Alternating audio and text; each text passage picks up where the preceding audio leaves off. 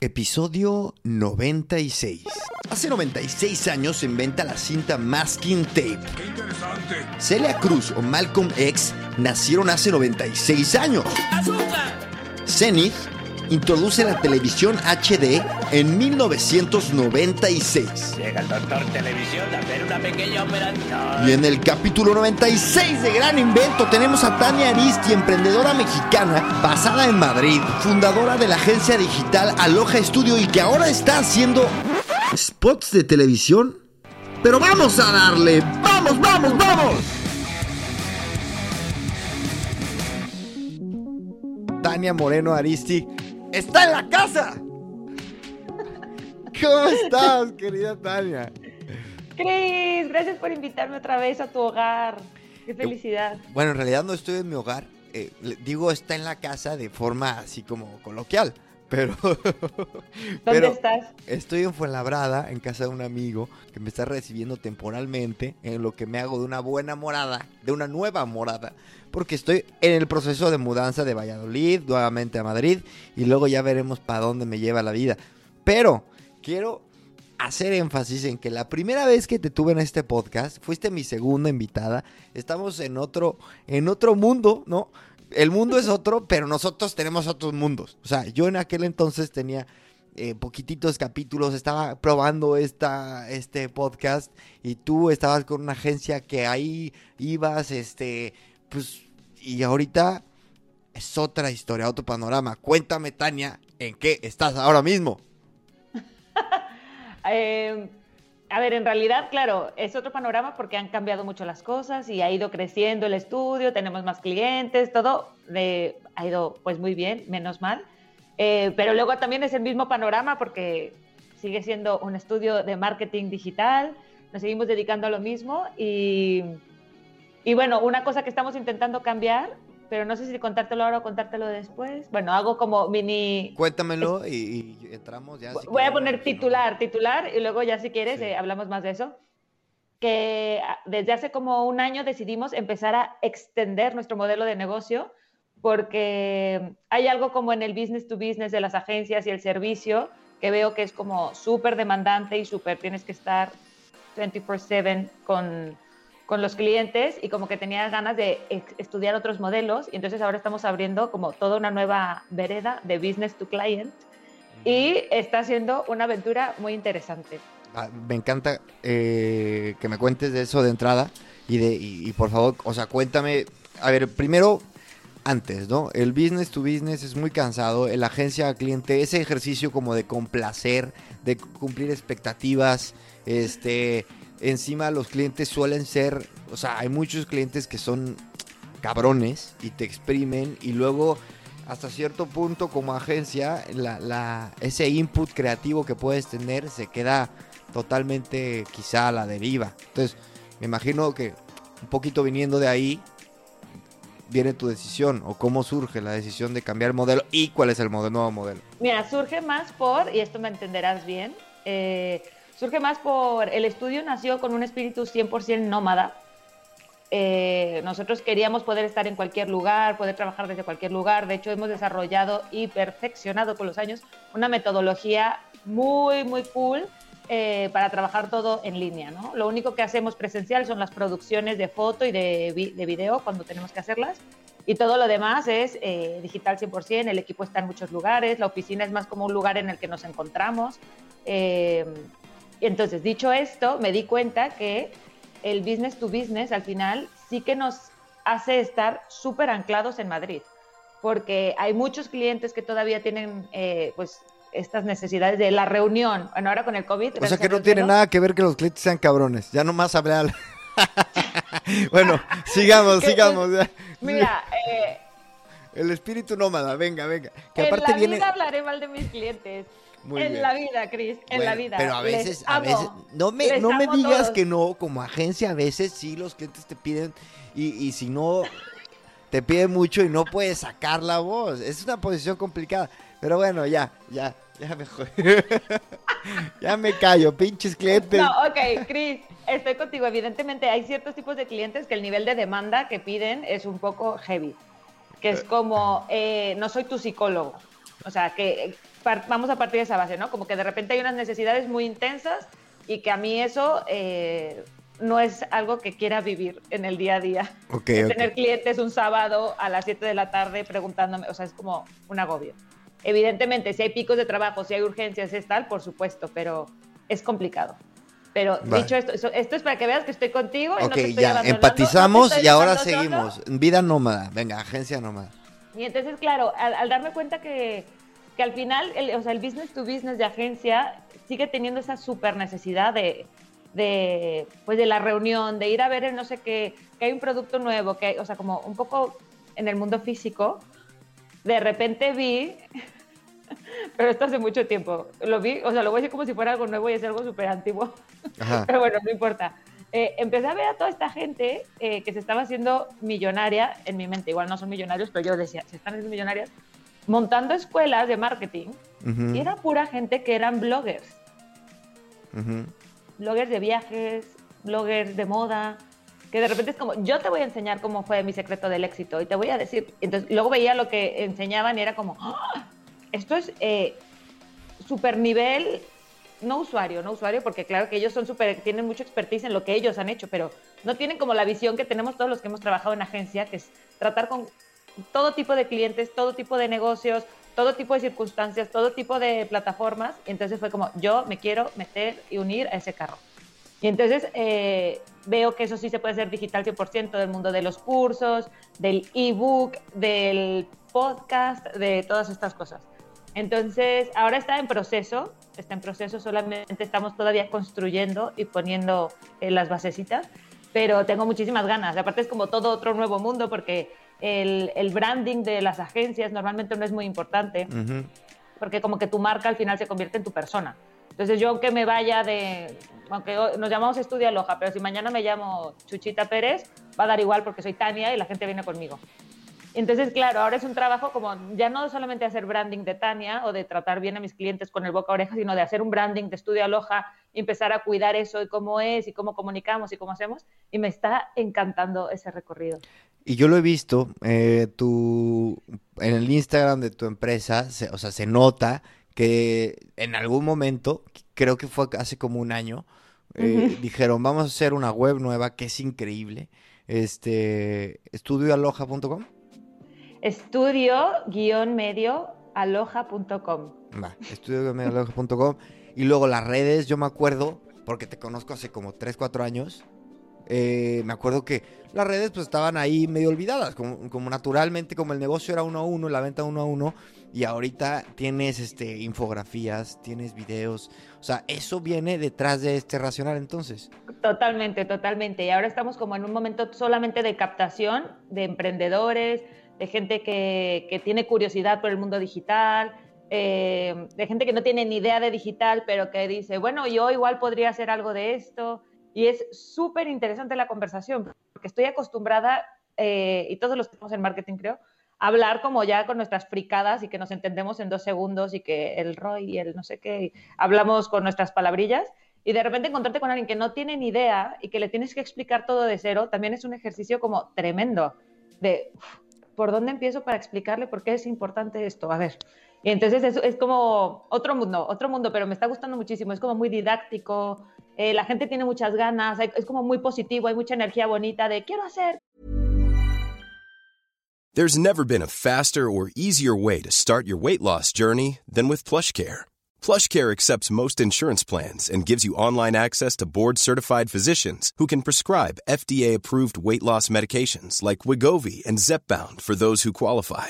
Take charge of your health and speak with a board-certified physician about a weight loss plan that's right for you. Get started today at plushcare.com slash weight loss. That's plushcare.com slash weight loss. plushcare.com slash weight loss. Me ¿No crees, ¿No crees también que este cambio de postura también eh, obedece a que hay más, eh, la gente está buscando más eh, agencias o este eh, alguien que le ayude porque ya se dio cuenta, creo que en estos dos años, que desde la última vez que hablamos aquí, este sí ha cambiado la mentalidad, el paradigma, la gente ya está buscando que y entonces igual tu marketing ya es más inbound en vez de ir a buscar y tocar las puertas de clientes y ay, preséntame y pitch y tal, ¿no? Ujú. Sí, aparte, eso, eso que acabas de contar, o sea, todo el mundo de los concursos y los pitchings, eh, hoy por hoy en el estudio, bueno, y, cuando estaba en agencias de lo que más hacía, ¿no? Y con el estudio es lo que más hago, vender, ¿no? Y para una agencia pequeña, o sea, yo creo que cuando te piden las propuestas no saben el esfuerzo sobrehumano que es. Porque hacer estas super propuestas para competir con un Ogilvy o un no sé qué, y ahí vas tú todo valiente, es como que tienes que tener a mucha gente de tu equipo trabajando en eso y luego tus clientes, o sea, como que veía que entorpecía un poco los procesos y como que es un poco antiguo. Y de repente, claro, me encuentro con este nuevo modelo en el que es tan fresquito, tan fácil, tan... Sí, es como más, como más amable. Ha comparado como que estar en la guerra y de repente pues ya llego a un periodo de paz. Pero Eh, entonces, Ojo, eh, que no es que vaya a dejar de hacer la agencia porque la agencia me encanta y el curro de agencia me encanta, pero me gustaría como diversificar, o no me gustaría, el plan es este, como di- diversificar y no tener pues todos los huevos en la misma cesta, como se dice por ahí. muy bien. Oye, entonces el modelo es, o sea, el modelo de negocio es, es simplemente un modelo como de, de- de marketing o también literalmente tus ingresos van más allá de un fee. ¿Cómo? O sea, eh, eh, me dices eh, que cambiaste el modelo de negocio, ¿no? Pero más que nada me estás hablando de cómo estás abordando la comunicación y los tipos de clientes. Pero tienes, por ejemplo, eh, otra forma de, de- de generar dinero que no sea el, o sea, vamos, eh, los fees de los clientes o no sé, quizá un modelo de, no sé, e-commerce y, y, bueno, nos vamos a, a porcentaje, no sé.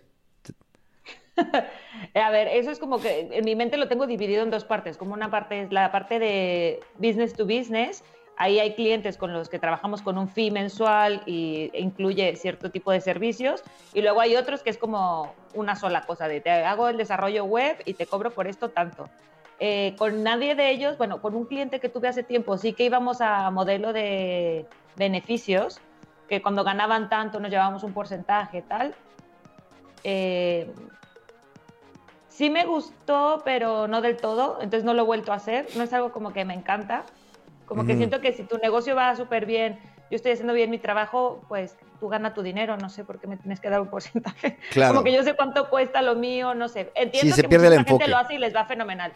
Y luego, por otro lado, aparte, lo de business to client es como, no, es más bien como de monodosis, de vender como cosas muy pequeñas. Ahora tenemos una cosa que se llama el growth plan, que esto también es... A o ver, sea, cuéntame, es- cuéntame. El, el growth plan es que es una locura, pero el growth plan es eh, el desarrollo de una estrategia digital, pero aplicada como pues, a negocios más pequeños y a proyectos más pequeños, que no es como la super multinacional. Entonces, lo que es interesante es que nadie sabe en el sector, en este sector, te digo como más amateur, nadie sabe que necesitan una estrategia. Nadie lo sabe. Es que es muy loco. Nadie lo sabe, Sí. pero todo el mundo sabe que necesitan eh, tener redes sociales, por ejemplo Ujú, y llegar a 10.000 segu- seguidores en Instagram para hacer el swipe up. ujú. Entonces, cuando vienen, les digo, ok, eh, ¿para qué quieres? Cuando tengas 10.000 seguidores, ¿qué va a pasar? ¿O por qué quiere? O, o- o cuál es? O sea, vas a hacer swipe up y luego, ¿qué va a pasar? Ah, no sé, no sé, pero claro, es que fulanita tiene también ya 10.000 y mira, vende muchísimas láminas, ¿no? O, o vende muchísimos pendientes, o vende muchísimo, yo qué sé, lo que vendan. Y les digo, ah, entonces tú lo que necesitas es venderlo o necesitas los seguidores. O sea, como que hay una cosa estratégica de que ni siquiera saben por qué hacen las cosas, pero las van haciendo, las van montando un poco a lo loco sin saber por qué. Y entonces, eh, con el growth plan, lo que estoy haciendo es como que prácticamente les hago como eh, una mini lección o una mini clase de las cosas básicas de marketing que tienen que entender y conocer, eh, pero aplicadas a su negocio. Entonces, claro, de las 600.000 herramientas que hay, solo les cuento las que ellos van a necesitar, cómo las tendrían que utilizar, cómo deberían de medir, qué tipo de KPIs tendrían que tener todos los meses, cómo saber si lo están logrando o no. Pero Y- solamente ese ejercicio estratégico. A ver, yo eh, tengo un podcast. eh, vamos a hacer el ejercicio. Cris, te paso la página, el link. No, vamos a hacerlo express. No se puede express. Mira, sí se puede express, te lo voy a hacer. Va. A ver, yo te La digo. bola de cristal. le- voy a dice. hacerle un poco a- al tonto. Voy a hacerle un poco al tonto. Sí, vamos a queriendo. hacer, pero te voy a decir, el- sí. Ajá, A ver, veme guiando. Te voy a hacer yo, ajá, más bien. Eh, el, el growth plan tiene unas fases, ¿no? La primera fase es que les mandamos un brief, bueno, un brief, un cuestionario muy bonito en Typeform, muy bonito, muy cuco, en el que les hacemos las preguntas básicas. Ya desde aquí yo ya veo qué tan perdidos están, ¿no? Porque hago preguntas, ¿quién es tu target? ¿Cuánto dinero tienes que ganar? Eh, ahora, ahorita me vas diciendo, eh, ¿qué es lo que quieres conseguir con esto? ¿Cómo te ves en dos años? ¿Cómo te ves en cinco años? Em, ¿Qué medios estás utilizando ahora?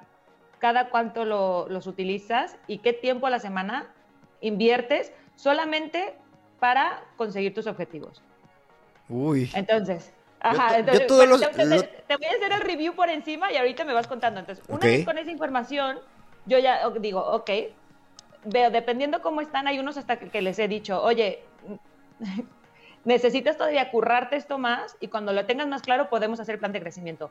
Porque la estrategia del growth plan no, no, vale de nada si no tienes objetivos claros, si no sabes a quién, quién es tu target, sino, porque entonces estás haciendo como dando tiros al aire. No, ¿queremos matar al pato o no? Entonces hay que ir a buscar dónde están los patos, no hay que estar dando al aire. Entonces es eso, saber bien que una vez que lo tienen, ya veo qué herramientas del mundo del marketing, de todas las que conozco, de toda la experiencia que tenemos en el estudio, de todos los tipos de clientes que hemos tenido, cuál les funciona mejor para dependiendo qué es lo que quieran hacer. Entonces les hago una estrategia a medida a cada uno y luego les explico. Y siempre al final de, o sea, les explico cada área, cómo funcionan, qué es. Y luego al final les digo, eh, en el estudio te podemos ayudar con esta parte del proceso, eh, esto, hay proveedores que te lo pueden hacer, te los puedo recomendar. Ah, porque una otra cosa que les pregunto es cuánto dinero tienes. Claro. por ejemplo, eh, si veo que no encajan en el estudio porque tienen muy poquito dinero y están empezando, les digo, ok, te tienes que hacer el curso de no sé quién, el curso de no sé quién, porque tú te lo tienes que autogestionar hasta llegar a ganar este dinero. Cuando estés ganando este dinero ya puedes contratar a un freelance o a nosotros. Y por eso, y por eso me imagino que por ese, esa asesoría Cobras algo, ¿no? Quiero pensar. Cobro 180 euros. No mames, no es nada. Ya lo sé que no es nada, ya lo sé que no es nada, pero es parte de todo el plan. O sea, porque a mí lo que ahora, ¿no? Que, este, es como, estamos empezando con este nuevo modelo de business to client. Entonces, para mí ahora es importante eh, como dar un servicio a los emprendedores real. Y luego hay una cosa que es como la gente no sabe que necesita una estrategia, claro. porque no lo saben. Entonces hay como una parte mucho de, evangelizar. Entonces es para que no se rajen. Es como, no cuesta nada. O sea, hazlo, hazlo. Y después es muy probable que esa persona trae a nuevas personas, nos abre negocio, o de repente decide que sí se va a gastar este dinerito y ya le podemos hacer, bueno, solo la web. Entonces ahí también se abre negocio. Que eso es como... Un poco. Pero bueno, entonces vamos a ti, vamos a ti, vamos a ti. A ver, entonces, Chris. Sí. Yo lo tengo todo claro. La verdad, yo ya he hecho este ejercicio y lo tengo bastante claro. Pero podemos repasarlo. Y también hay un tema muy importante que es el del target. Que te quiero, que te quiero, o sea, que me gustaría saber tu, tu, tu opinión. Pero a ver, pregúntame, pregúntame y te lo voy contando así express. Vale. Em, bueno, lo primero, ¿quién es tu target? Como lo acabamos de decir. Ah, es, que, es que mi target eh, eh, va de la mano de mis valores. Y esto, o sea, el que, eh, si nos está escuchando alguien es muy probable que sea de México o de España, ¿no? Que esto es, es, es, es queriendo, es aposta. O sea, yo, este podcast nace también en parte para, para conectar la comunidad tecnológica de México y la de España. ¿Qué sucede? Que muchas veces es precisamente eso, esa parte como del, de los objetivos es una debilidad hasta cierto punto, ¿no? Porque puedo ser muy atractivo para un español en un capítulo y el capítulo siguiente le costará eh, empatizar con, el entrevistado. Ahí es donde también mi, trabajo se complica. Y entonces, y también, por ejemplo, tengo que poner, eso impacta al formato. Por ejemplo, en vez de decir mi chamba, digo mi trabajo. Y este, bueno, tú eres muy... yo también. Tú, tú ya estás eh, acostumbrada a ese tema. Pero bueno. Pero yo también hago el trabajo mental constantemente de... ¿Cómo se dice? Que, los dos lugares se entiendan. Yo ya me estoy acostumbrando, ¿eh? Yo simplemente, yo, cuando tomo, cuando tomo, bebo alcohol, ahí es cuando ya no puedo elegir mi léxico. Te sale, entonces te digo, ese es mi... Te sale el rancho desde adentro. Mi target es gente este, apasionados de la tecnología en México y, bueno, Latinoamérica y España. Ok, claro, entonces es como muy nicho. Muy nicho. Muy nicho, muy nicho. Y entonces, ok, siguiente pregunta. Eh, ¿Qué quieres lograr con el podcast? O sea, ¿cuál es tu objetivo de, pasta, por ejemplo, de dinero? o un objetivo de cómo lo ves? O sea, ¿qué es lo que, ¿cuál es tu aspiración con él? Mira, mi, mi objetivo es crear una, una marca y una marca personal eh, que, que represente un activo. O sea, que realmente pueda yo este, tener e, en, en esa marca, eh, ya sea un, que, se- que- que me, que me dé libertad para posteriormente hacer lo que quiera. Llámale un curso, conferencias, llámale este, que se me abran puertas, pero real, realmente yo sé que esa marca lo que me va a dar es libertad y toma de decisiones y también una cierta este, seguridad que va de la mano de construir una comunidad. Sé que eso no viene sin construir una comunidad. Correcto. O sea, quieres ser como Seth Godin. No tanto como Seth Godin. Bueno, pero en plan aspiracional, o sea, ya sé que es como un poco de, ay, no, pero No, me no, refiero no, te como diría- una escena de que, de que tu, tu imagen eh, es tan potente que das cursos, haces libro, haces no sé qué. Sí, tengo un, un- o sea, de hecho hay un podcaster que se llama Scott Galloway, que tiene dos libros, do- tres podcasts, y, y es youtuber, que ese güey sí, para que veas, como ese güey sí me gustaría hacer. Ok, y, y el modelo de negocio, eh, aparte de los libros, o sea, cuando ya saca producto y lo vende, ese lo entiendo, pero la parte de negocio con el podcast es con anunciantes. No, el modelo de negocio en realidad no lo tengo claro, y eso es algo que tampoco quiero tener claro. Eh, tampoco Ay, quiero... por favor. No, no, sí. No quiero que el modelo de negocio eh, que impacte eh, eh, una decisión que, que tenga que ver con el formato, con la marca, porque sé que antes que, que el modelo de negocio va eh, la- la- el producto, que en este caso es un podcast, que también tiene clips, que también van a mi Instagram, qué tal. Y entonces yo estoy muy pendiente de ver cómo evoluciona para ver dónde podemos fortalecer, mover. Por ejemplo, tú del primer podcast que estuviste aquí hace dos años a este, notas un Cristian que está mucho más suelto también porque me he dado cuenta que ser espontáneo y ser así esta conecta más, ¿sabes? Y este conecta más con, con la audiencia al final. Entonces, realmente el modelo de negocio en este punto no Ajá. es, creo yo, eh, relevante. Ok, ¿y cuándo va a ser relevante? Em, yo creo que ahí sí tendría que tenerlo claro.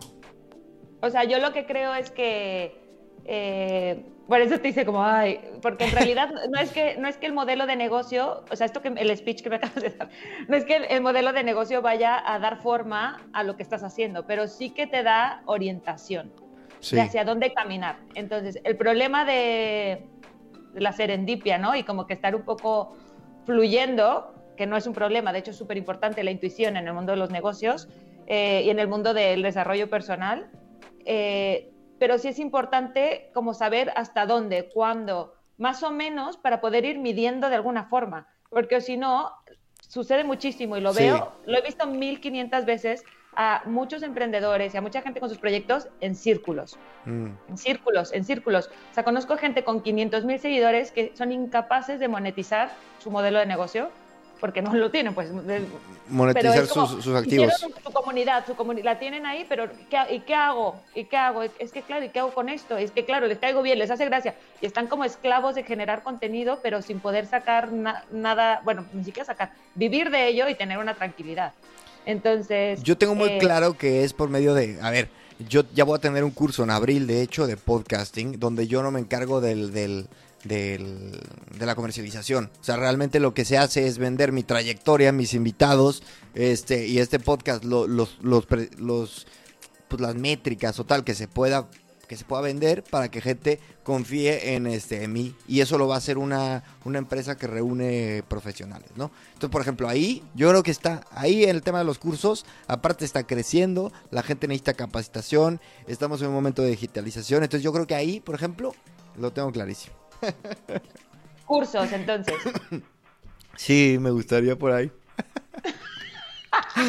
qué, qué Bueno, maravilla de entrevista que ya se tornaron los se tornaron. Sí, Cris, lo que te iba a decir es, eh, ya sabes que yo encantada de currar contigo, hagamos un growth plan verdadero. Eh, aparte de este podcast, que gente que nos esté viendo y escuchando, eh, el growth plan es son más horas de trabajo, ¿ok? No se crean que las cosas se hacen así. No, no. que- Eh, pero que me encantaría, o sea, me encantaría como, vamos a analizarlo bien, en cinco años, ¿dónde te ves? Si es un libro, si es un no sé qué, o sea, para ir as- hasta Ay, allá. sí, yo te lo juro que ya me vendiste y estoy seguro. Cuenta con ello, cuenta con ello. Seguro. Va, de verdad, de verdad, porque es un, es un ejercicio, de hecho siempre cuando, cuando termino de hacer todo el proceso del Growth Plan, siempre les digo, y lo ideal es que este ejercicio que acabas de hacer lo hagas una vez al año. O sea, que una vez al año te dediques a qué objetivos cumplí, cuáles, qué cambiaron, qué no sé qué, qué tal, y otra vez empezar, porque, porque es la única forma de, de subir escalones en la escalera de la vida. ¡Ay, qué bonito! porque si no, no, de verdad, de verdad, para mí, o sea, bueno, igual porque es algo que a mí me aterroriza, pero este rollo de estar en círculos, en círculos, en círculos, estar perdido en el bosque y de repente darte cuenta que estás enfrente del mismo árbol que Mm. cinco años antes, eh, creo que no es sano para nadie. Entonces, como que ese proceso es el growth plan, tal cual. Es como, Ah. no, darte cuenta que pues te vas a encontrar una palmera, ya no va a ser un árbol, de repente ya no es un bosque, va a ser una playa. Mejor o peor, pero vas avanzando y te vas moviendo de lugar. Ese miedo que dices, yo creo que los que los que nos dedicamos al mundo tecnológico digital, este, nos hemos encontrado con él conforme va evolucionando el mundo digital. O sea, cuando empezamos éramos expertos en marketing digital, porque el marketing digital tenía un año de vida, ¿no? Y ahora, y ahora que es tan amplio, decimos, güey, no sé nada, ¿no? Totalmente, yo- totalmente. yo te veo evolucionar como agencia y este también tu modelo de negocio. Y hay un término que tengo resonando eh, eh, hace un tiempo que se llama antifragilidad, que hace alusión a lo que se fortalece ante el caos. No simplemente la resiliencia, no simplemente la perseverancia, sino antifragilidad es crecer ante el caos y la incertidumbre. Y yo lo que veo es que estamos en un entorno antifrágil y tú has estado, has, has crecido. Este, ¿cuáles son esas características, esos valores o esas aptitudes que te permiten ser antifrágil? Eh, es que me acabas de dejar un poco helada. No. Como que yo no me, yo no me, o sea, Pero estás creciendo, ¿sí o no?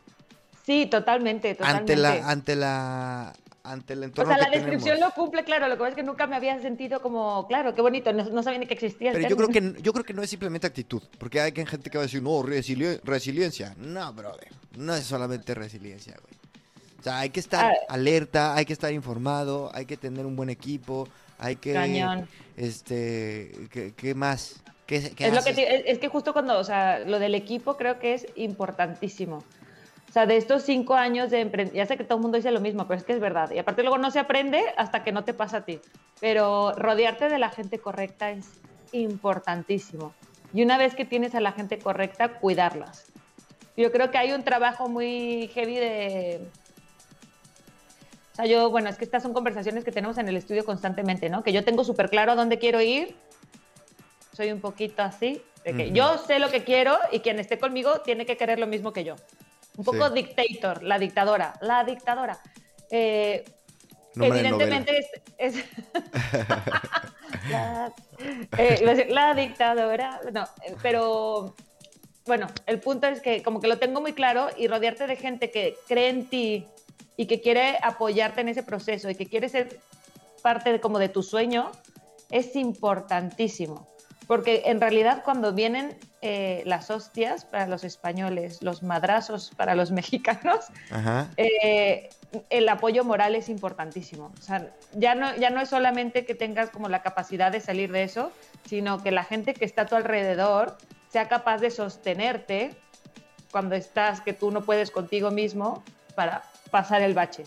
Porque muchas veces es como que tienes que delegar la emoción de que estás superado y saber que esa gente que está contigo te, te va a ser capaz de sostenerte. Pero ¿cómo cuidas a esa gente? Porque no es nada más como que llegaron a tu vida y te quieren mucho y ya te cuidan a ti. O sea, o son parte del equipo. O sea, tú me dices, es importante el equipo adecuado y cuidarlo. ¿Cómo lo cuidas? Ah, pues esto es súper complicado, porque claro, para mí yo les cuido como me hubiera gustado que me cuidaran a mí cuando trabajaba en agencia. Con el tiempo voy descubriendo que no todo el mundo necesita lo mismo, Mm, porque yo pensaba que todo el mundo quería lo que yo quería. o sea, o sea, no, dinero, what? o sea, dinero. Dine- Dinero, fama, eh, un, un grupo de rock and roll. No, eh, pues sobre todo para mí era muy importante la flexibilidad en el horario. Yo odiaba tener que llegar a la agencia a las 10 de la mañana y luego eh, irnos a las 2 de la mañana y tener que volver a las 10 de la mañana. Como, ¿por qué? ¿Por qué si me quedé aquí hasta tan tarde tengo que volver? O sea, como que a mí los horarios me volvían loca. Y entonces, claro, yo flexibilidad máxima desde que empezamos eh, con todo. procuro hablar mucho con la gente, ver cómo se sienten, conocerles, eh, si podemos quedar a tomar cañas y si podemos desarrollar una relación de amigos mejor. Mm. Y es que en realidad es como se construyen todas las relaciones, no lo sé, Cris. Pero no Es tienes como- una metodología, digamos. No, claro que no.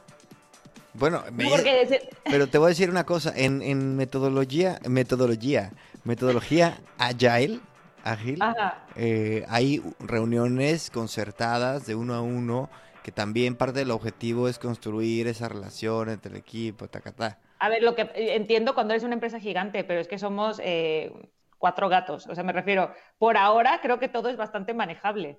Hacemos estatus todos los lunes, nos vemos todos los días, hablamos, o sea, todo el tiempo. Claro, eh, creo que es más una cuestión de cómo ge- gestionas tus relaciones. Por ahora eh, sigo en ese nivel y no que tenga que hacer como una cultura de empresa para que el décimo en la línea, en la línea de sucesorio, Pues, en la línea de la jerarquía también lo tenga. Pues pensando en tu estrategia de crecimiento, yo creo que tendrías que tener una metodología, ¿eh? A ver, ojo, que no, pero metodología, no, metodología de curro la tenemos. De construcción, de, cuidar- de construcción, de, cui- de cuidar a, a, a estos miembros. Lo veo, lo veo.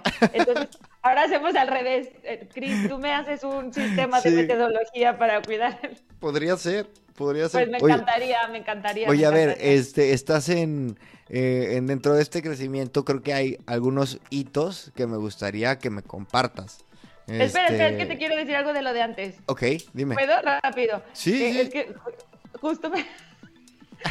Eh, le- bueno, le podemos contar ahora a la gente, pero le mandé a Cris hace, hace El unos lunes, días una lunes. cajita el lunes con unas cositas porque nos pasó algo muy guay con un cliente. Eh, eh, entonces le mandé unos regalitos y lo vio alguien del equipo en nuestro Instagram y dice, "¡Ah! ¿y por qué tiene una taza? Yo quiero una taza. Y le digo, ah, no, se lo mandamos solamente, se lo mandé a unos amigos y luego a la gente de la tribu que estaba dada, dada de alta en la newsletter. Y a los del equipo no. Y yo, damn. Y le digo, no. Y me dice, pues hay que cuidarnos un poco más, ¿no? Ya ves, hablando de... Por eso, ya, solamente quería dejar eso porque fue Ah. como, all right, all right. Pero Tania, ellos, Tania, ellos te tienen Tania. todos los días y toman cañas contigo y yo, güey. Pero bueno, No, no, no, pero es que es justo lo que estabas diciendo antes. Que es como que igual a veces puede ser que estén como tan centrada en la estrategia de fuera, ta, ta, ta, que es verdad. Que es como que yo creo que les cuido y no, igual no, los, no lo estoy haciendo como debería. puede ser. puede Yo ser. lo único que puedo decir es que sí, como de cara a lo que habías preguntado, como de la resiliencia, ¿cómo decías? Res- Infrágil. inf- Antifrágil, antifrágil. Antifrágil. De antifrágil, o sea que creo que, que mucho tiene que ver que, me- que mi equipo me sostiene muchísimo. O sea, pero a niveles de estoy mal hoy emocionalmente, creo que me va a venir la regla. Y es como, no te preocupes, Tania, hoy tómate un día un poco más de relax, tal, ese rollo. O sea, es una, es como, como una sitcom. Es entre sitcom y comunidad hippie, ¿sabes? No, sí, sí, sí. Bueno, como que hay mucho de hablar de emociones, mucho de hablar de emociones. En el equipo, mucho. Órale. De cómo te sientes, pero de cómo te ves aquí, estás cómodo, eh, cómo ves tal, o sea, mucha, mucha emoción, mucha. Los marqueteros son bien, son bien así, ¿no? No sé, no sé, pero como que para mí ha sido importante, bueno, eso, ya, eh, cierro el chapter, solamente quería terminar con esto, que, que, que me siento sostenida por ellos y, y debí haber mandado regalitos a todos. Bueno, y hablando de emociones felices, eh, en este caso felices, estás, estás pisando nuevos terrenos. Cuéntame ya. Lo de la cajita, Lo de la cajita, ¿a qué se debe? Cuéntanos. Esto parece que... lo de la cajita fue porque te- eh, hace poco hemos logrado, es que esto es muy fuerte, pero al principio del año yo tenía como objetivo que quería hacer televisión. ¿Por qué?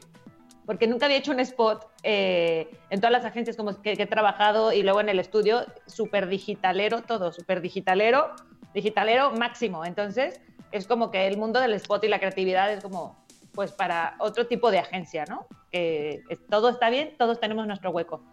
Pero este año, como uno de mis clientes había hecho tele con otra marca, yo, yo quiero, yo quiero, quiero. Entonces, tengo que Te decir que no sucedió de la noche a la mañana. Llevaba un año en plan de, bueno, desde que me enteré que hicieron yo, ¡ah! y yo no, y yo con el cliente, ay, pero como yo no, yo quiero, yo quiero, yo quiero. Y el mes pasado, eh, como de, la, de un día a otro tal, Tania, hacemos un spot, hacemos no sé qué, banana, y terminamos haciendo un spot para, bueno, para la televisión y ha, ha ido súper bien. Y también eh, lo, lo, hemos publicado en Malta, en Francia, ¿Qué? en Portugal, sí, no, muy poderoso, muy poderoso. Y entonces tengo, estaba tan emocionada que por eso hice estas cajas, porque quería celebrarlo con toda la gente que me ha visto, bueno, que nos ha visto crecer, que nos ha acompañado en este viaje, eh, a la gente de la tribu, que la tribu es toda esta parte nueva de business to client, que se han apuntado y que nos, que nos dan seguimiento y que nos siguen en redes sociales y que están muy activos, pues les mandamos regalito. ¡Qué maravilla! Y es con Mission, con mi cliente, sí. Ha sido tan, tan, tan, tan bonito y... Oye, y pero, pero un ¿por qué te entró la cosquillita de estar en tele siento, que- siendo que tú eres tan digitaloide? Pues es que no me dio, o sea, solo me dio envidia, Cris. Ajá, o sea, lo aceptas. Totalmente.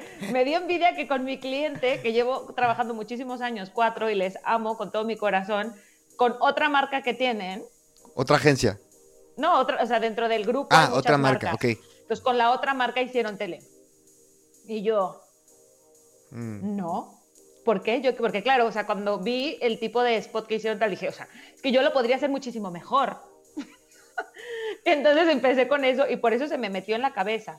Y luego esto se sumó a que el spot que hicimos está muy relacionado con, eh, con el mundo digital, porque es un hashtag que se llama Rap Hack o Tortilla Hack. Lo pueden buscar y lo van a ver everywhere.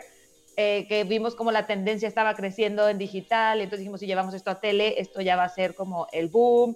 Entonces como que me, me incluye todas las cosas que amo, ¿sabes? Es como que de repente fue como, qué increíble está en tele, o sea, nunca me lo había esperado y, y me dio emoción. Mis amigos diciéndome, ya lo vimos, y me mandaban fotos, no sé, me, me, me gustó. Oye, hablando del, del rap hack que, que viene muy de la mano de TikTok, porque de ahí surgen ya muchas tendencias.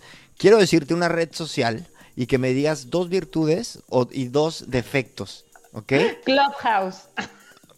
Es posible, es posible. No, perdón, perdón. Es Dime, dime. posible. Vamos a empezar con este. Pero, ojo, las virtudes también. Vamos a empezar con Facebook. Por eso dijiste lo de las virtudes también. Sí.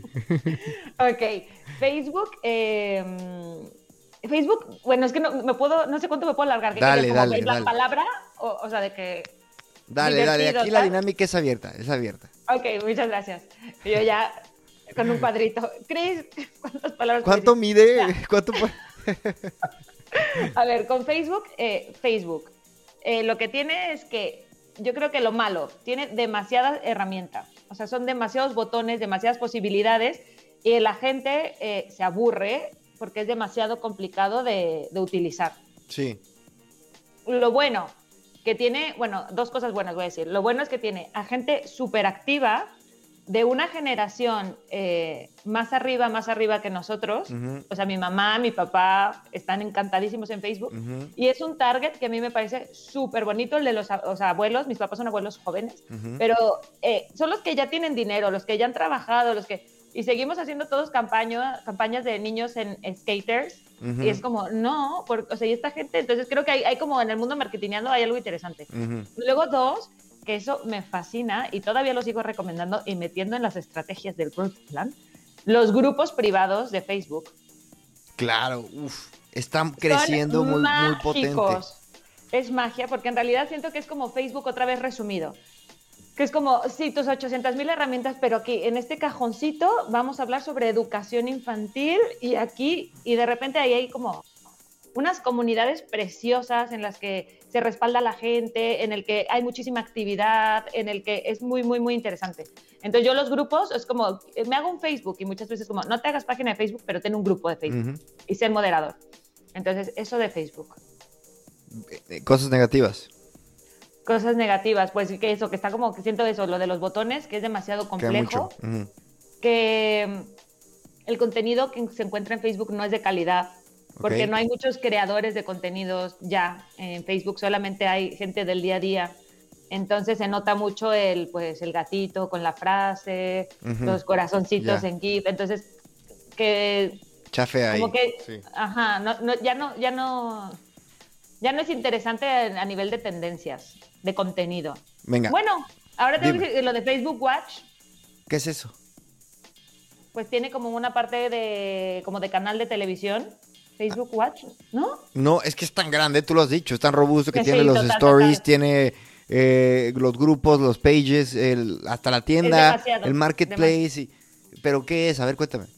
No, pues nada, es como, tienen como un canal de televisión, pero solamente voy a hacer una recomendación, porque igual todo es una, una mierda, pero a mí me gusta muchísimo. Hay un programa que tiene la mujer de Will Smith que se llama The Red Table.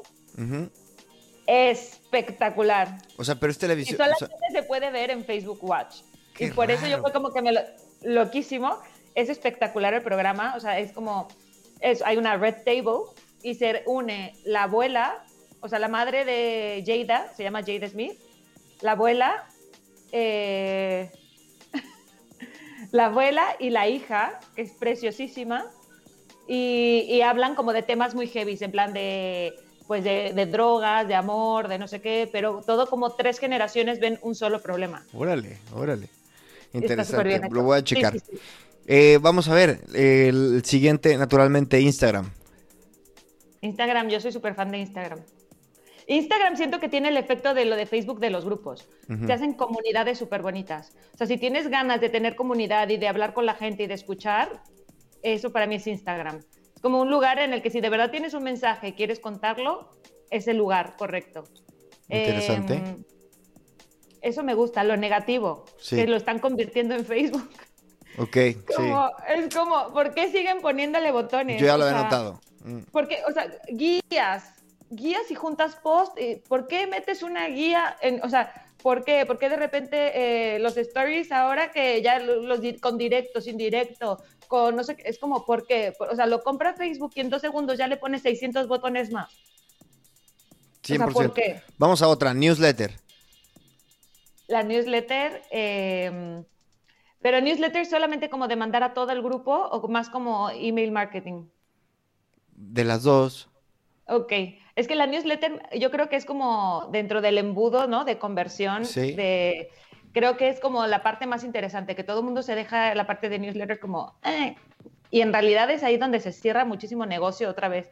Y yo lo veo, ahí es donde está el link, donde la gente ya está enganchada, ya está tal. También creo que hay un lugar como de- del mundo de la redacción y del storytelling, que es donde más te puedes permitir como ser tú, verdadero tú. Porque ya alguien que decide ap- apuntarse, darse de alta, re- recibirlo, leerlo, pues quiere leerlo. Entonces, si tú le das contenido de calidad, escrito bonito, no sé qué, con tu call to action, con tu no sé qué, la gente se engancha. ¿Y lo malo? Yo creo que es de- lo malo de la newsletter, eh, el spam, que se van a spam todos los Mm. meses. Lo malo de la newsletter es, bueno, ni siquiera lo malo, más bien diría como el reto, es como mantenerlas interesantes. Porque las, estrategi- las estrategias a largo plazo es complicado. Se te ocurre una muy buena idea de newsletter una vez, pero luego es como, claro, hacerlo cada ujú. 15 días o hacerlo una vez a la semana. o ¿Qué, qué tienes que contar? ¿Cómo puede ser una novedad? ¿Cómo puedes aportar algo a tu Es mucho trabajo. Es lo que, lo que yo pensé, lo primero que pensé, es, es mucha chamba. O sea, Es yo tengo aquí la chamba, sí. newsletter, que por cierto, suscríbanse a la newsletter. Es, es mucho trabajo. Aquí. Sí, en, gran- muchis- en granevento.com entran y el primer botón es newsletter y tal, pero es una chinga.